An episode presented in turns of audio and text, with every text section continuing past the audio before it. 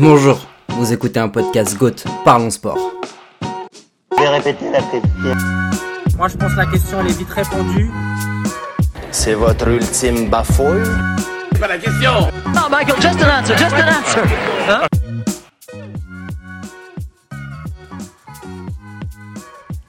Madame, monsieur, bonjour, mon nom est Mike et je serai à nouveau votre maître du jeu aujourd'hui. Bienvenue dans le monde sportif de GOAT Parlons Sport, le seul site qui parle du sport sans vraiment y connaître grand chose.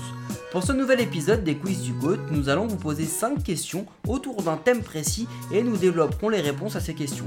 Aujourd'hui, nous vous invitons à visiter des stades, des arènes, des terrains sportifs en ces temps où l'on ne peut plus y aller. Nous n'irons pas en Slovénie visiter le stade du Tijet Adran Jarni Balog, pardon pour cela, qui voit pendant le match passer une locomotive entre la ligne de touche et la tribune de 3000 personnes, mais faites-nous confiance, les 5 stades choisis valent le coup.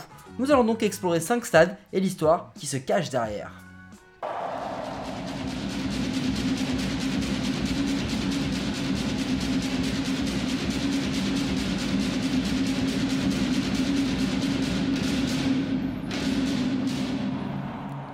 Le son que vous venez d'entendre est un extrait de la cérémonie d'ouverture des JO d'hiver 2018 de Pyeongchang en Corée du Sud. Alors on ne parlera pas du stade olympique de Pyeongchang où s'est déroulée cette cérémonie car il n'a tout simplement été utilisé que 5 fois avec les cérémonies d'ouverture et de clôture des Jeux et des Jeux paralympiques d'hiver. Mais aussi, à noter, un concert de K-pop avant d'être totalement démantelé pour construire un parc public.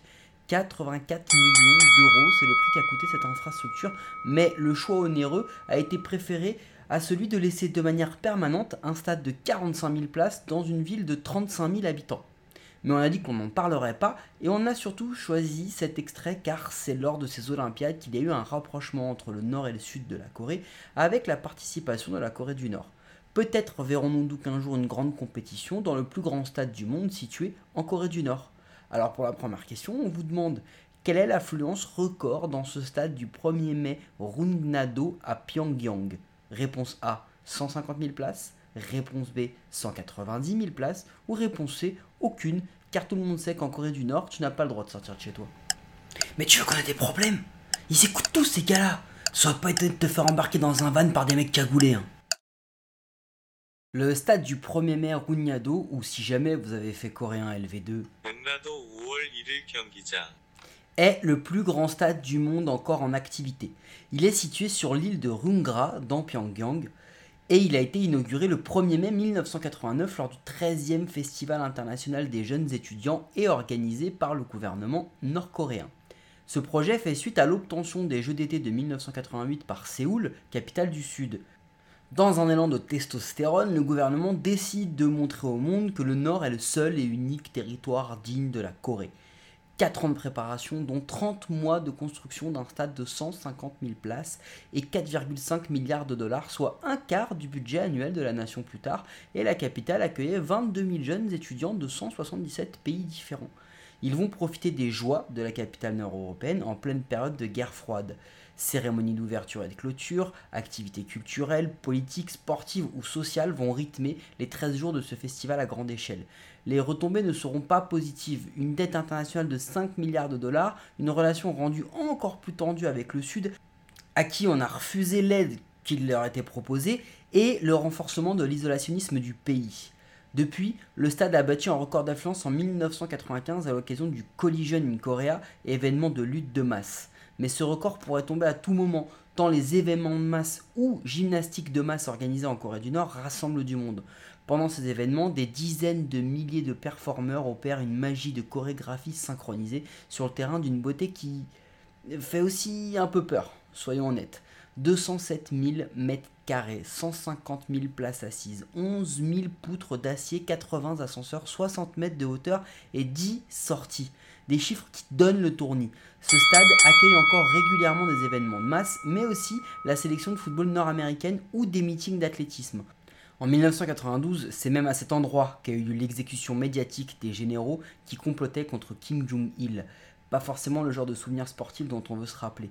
Toujours est-il que depuis la restructuration du Maracana ou bien la fermeture du Straub Stadium et ses 220 000 places, le stade du 1er mai est le plus grand du monde.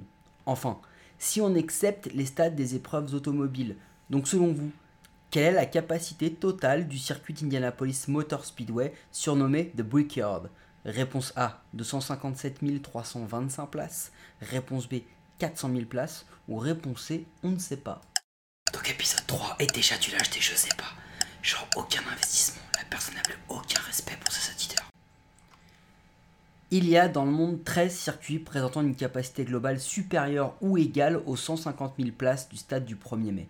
Deux sont des circuits hippiques japonais et les 11 autres sont des circuits automobiles de par le monde. Le Mans, Istanbul, Suzuka, Shanghai, autant de circuits automobiles qui peuvent, de par leur taille, disposer une multitude de tribunes autour de ces circuits parfois longs de 10 km.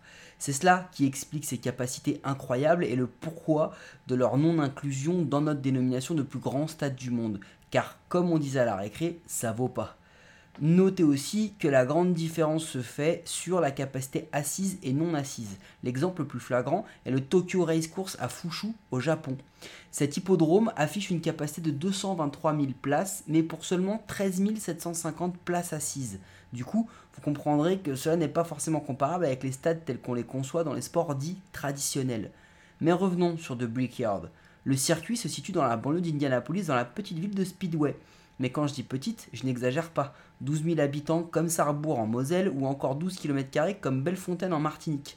L'économie la démographie de cette ville d'Indiana tient concrètement sur le circuit automobile. Les grands pourvoyeurs d'emplois sont ou des écuries de NASCAR ou des fournisseurs de pièces automobiles. C'est simple, le circuit et ses 2,3 km d'étendue représentent tout simplement 19% de la surface de la ville. Le Stade de France, par exemple, représente 0,7% de la surface totale de la ville de Saint-Denis, qui elle aussi affiche une superficie de 12 km.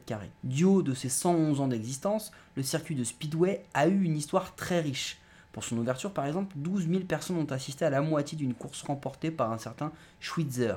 Des blessés et des morts parmi les pilotes, le staff et les spectateurs. La cause une surface de course recouverte de gravier. Par la suite, la direction va prendre le parti de paver le circuit avec plus de 3 millions de briques, d'où le surnom de Brickyard et pourquoi une partie de ces briques a été conservée sur la ligne d'arrivée. Pour la petite histoire, en 1996, le champion de NASCAR Dale Jarrett et son crew sont allés spontanément célébrer leur victoire en embrassant ces briques. Depuis, une tradition est née pour chaque vainqueur de NASCAR 400 et 500. Mais depuis, le circuit a subi d'importants changements et des évolutions pour accueillir une multitude d'événements automobiles, les 500 miles, le NASCAR, la MotoGP ou encore l'IndyCar Series.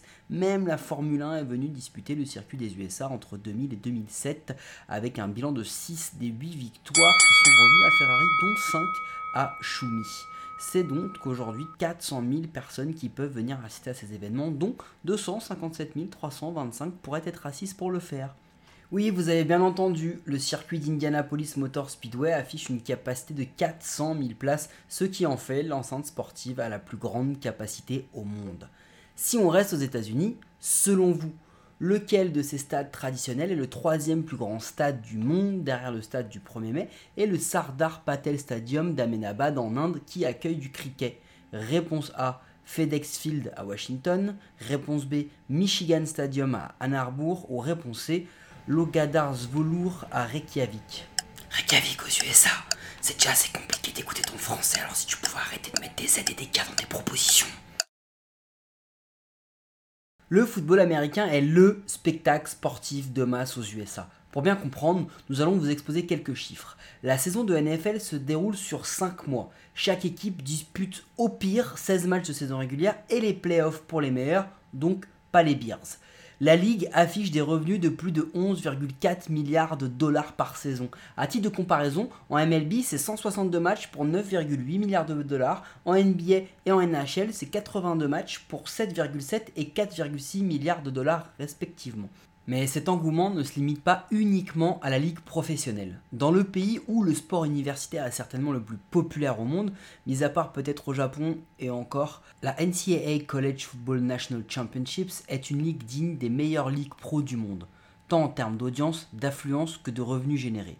Les Cincinnati Bengals en NFL ont généré 60 millions de dollars de revenus en 2019 contre 49 millions de dollars pour l'équipe universitaire des Texas AAM en NCAA.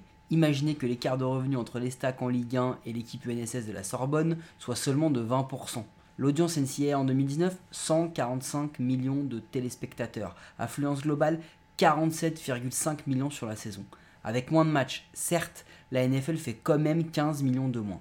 Et dans cette ligue ultra populaire, les Michigan Wolverines Football sont la troisième équipe en termes de valeur marchande selon le classement Forbes. L'équipe affiche sur la saison 2019 une affluence générale de 780 000 supporters pour une moyenne de 111 000 supporters par match.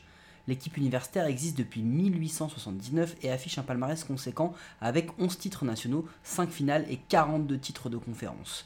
À cela s'ajoutent 3 vainqueurs du Heisman Trophy, 10 joueurs introduits au Pro Football Hall of Fame et une multitude de joueurs ayant fait le bonheur des équipes NFL. Le Michigan Stadium est le quatrième stade de l'équipe depuis 1927, affichant à l'époque une capacité de 72 000 places, tous en siège en bois. Mais dès la saison suivante, des travaux de réaménagement ont amené la capacité à 85 1752 places, cette restructuration du stade plus tard, en 90 ans, et le stade affiche maintenant 107 601 places, avec un record à 115 109 spectateurs en 2013. Mais ce stade regorge d'histoire. Son surnom de Big House remonte aux années 80 en rapport à ses affluences records, allant même lors d'un match 2006 jusqu'à dépasser les 200 matchs de suite avec une affluence de plus de 100 000 spectateurs. Cela tient depuis 1975 actuellement.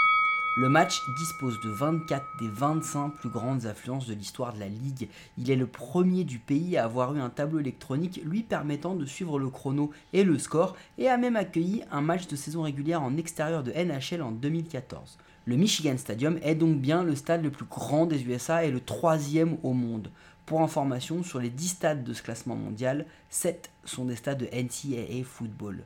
Et pour rester sur un sport nord-américain, selon vous, dans quelle ville se trouve la plus ancienne salle de basketball de l'histoire encore existante?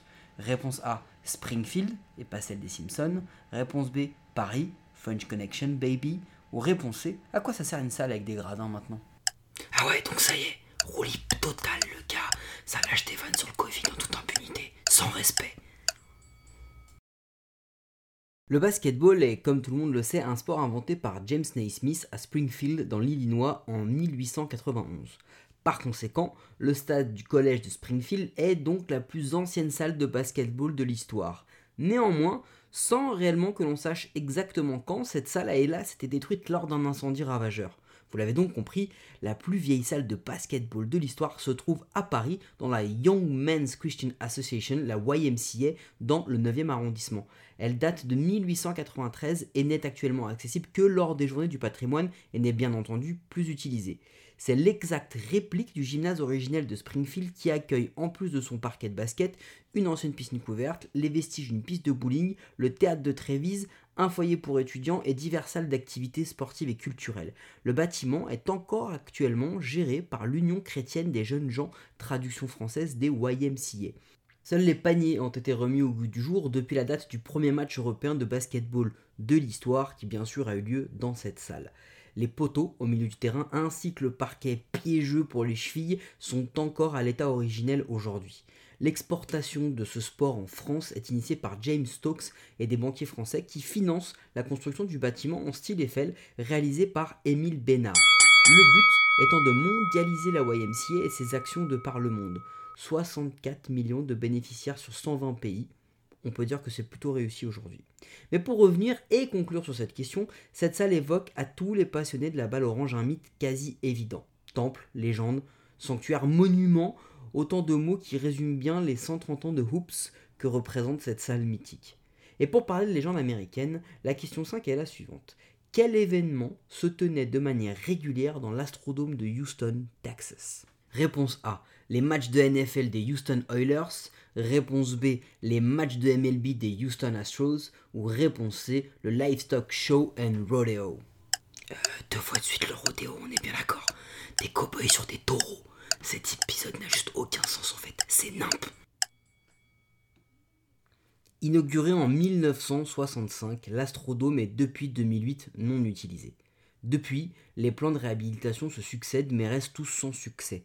Houston n'a pas accueilli les Jeux d'été de 2012, l'hôtel luxueux n'a pas vu le jour, tout comme le parking fermé envisagé en 2013. Mais même le projet de réhabilitation voté en 2018 pour respecter la protection attribué par le comté qui a classé l'édifice comme un monument historique de l'État du Texas, s'est vu purement et simplement annulé en 2020. La bonne nouvelle, c'est que ce ne sera pas un parking ou un hôtel, mais bien un édifice culturel ou sportif. Car l'histoire de l'Astrodome, c'est avant tout celle d'un bâtiment qui aura révolutionné le monde des enceintes sportives. NGR Astrodome, Houston Astrodome ou Astrodome tout simplement, ces pseudonymes sont multiples. Mais avant tout, lorsqu'il sortit de terre en 1965, l'Astrodome était le premier stade multi-usage couvert du monde. En 1966, seulement après un an d'utilisation d'un terrain en gazon, l'AstroTurf s'y est installé pour la première fois de l'histoire. Alors comme on a parlé de rodéo tout ça, l'AstroTurf n'a rien à voir avec la course de Hurricane Run dans la 5 à Longchamp. C'est une surface synthétique révolutionnaire pour l'époque recouvrant les terrains artificiels et inventés dans les années 60. Depuis, les terrains d'entraînement du Real Madrid, les terrains des Blue Jays, des Rays, Berkeley et plein d'autres terrains encore de par le monde jouent ou ont joué sur l'AstroTurf. Les Houston Astros font partie de l'expansion votée par la MLB dans les années 60. Dès le début du projet de stade à Houston et au vu du calendrier de la MLB qui se déroule pendant les périodes très chaudes et humides au Texas entre avril et septembre, le propriétaire cherche des solutions novatrices. Et bien en cours d'un voyage dans l'histoire de l'Antiquité, il va s'inspirer du monument le plus iconique de Rome la Magnifique. Soumis à ce genre de problème, les architectes de l'Empire romain ont installé des vélums ou vélariums en guise de plafond amovible du Colisée c'était tout simplement une grande pièce de tissu en lin tendue au-dessus du stade. Copiant cette idée avec des moyens plus modernes, c'est comme ça que l'astrodome va naître en étant couvert. Pour l'anecdote, l'astrodome a bien subi un rain-out dans son histoire malgré son toit. En 1976, une forte tempête a touché la ville avec des pluies diluviennes, empêchant la majorité des spectateurs de se rendre au stade, mais aussi et surtout les arbitres, qui auront au final plusieurs heures de retard. Le match sera reporté pour rain-out ou intempérie. Le stade aura accueilli tout simplement 11 équipes résidentes. Les Astros en MLB, les Bulls et les Cougars en NCAA, Hurricane et Stars en soccer, Oilers en NFL, Rockets en NBA, Texans en WFL, Gamblers en USFL et Energy en WPFL. En plus de cela, il a accueilli pendant presque 40 ans le Houston Livestock Show and Rodeo, le plus grand événement de rodéo du monde. Mais ce n'est pas fini. Ce terrain mythique a aussi vu passer en compétition ou en exhibition Billie Jean King, Mohamed Ali, The Undertaker, Elvis Presley, les Stones, Madonna, Pink Floyd ou bien encore des événements de sport automobile. On vous l'a dit, même si le stade fut déclaré non conforme en 2008 et que certaines parties ont été détruites depuis, il reste un monument de l'histoire sportive et culturelle de la ville de Houston. Et ce serait vraiment dommage que l'identité culturelle d'une ville finisse en parking. Alors voilà, les stades aux performances légendaires comme le Nid d'Oiseau du Saint Bolt, les stades des équipes légendaires comme le Santiago Bernabéu, ou encore les stades aux légendes urbaines ou réelles comme le Rocker Park auraient aussi pu figurer dans cet épisode. Oui, mais bon, on se donne l'occasion de se refaire un podcast une prochaine fois. Et puis, soyez curieux, vous verrez, c'est sympa.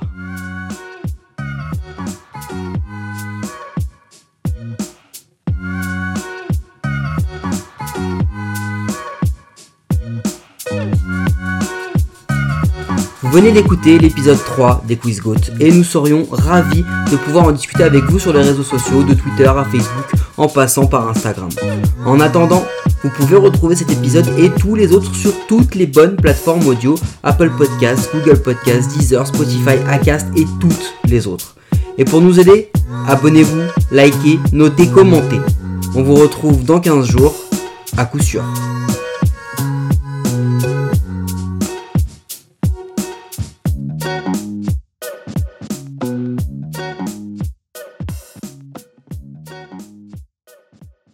Goûte, parlons sport.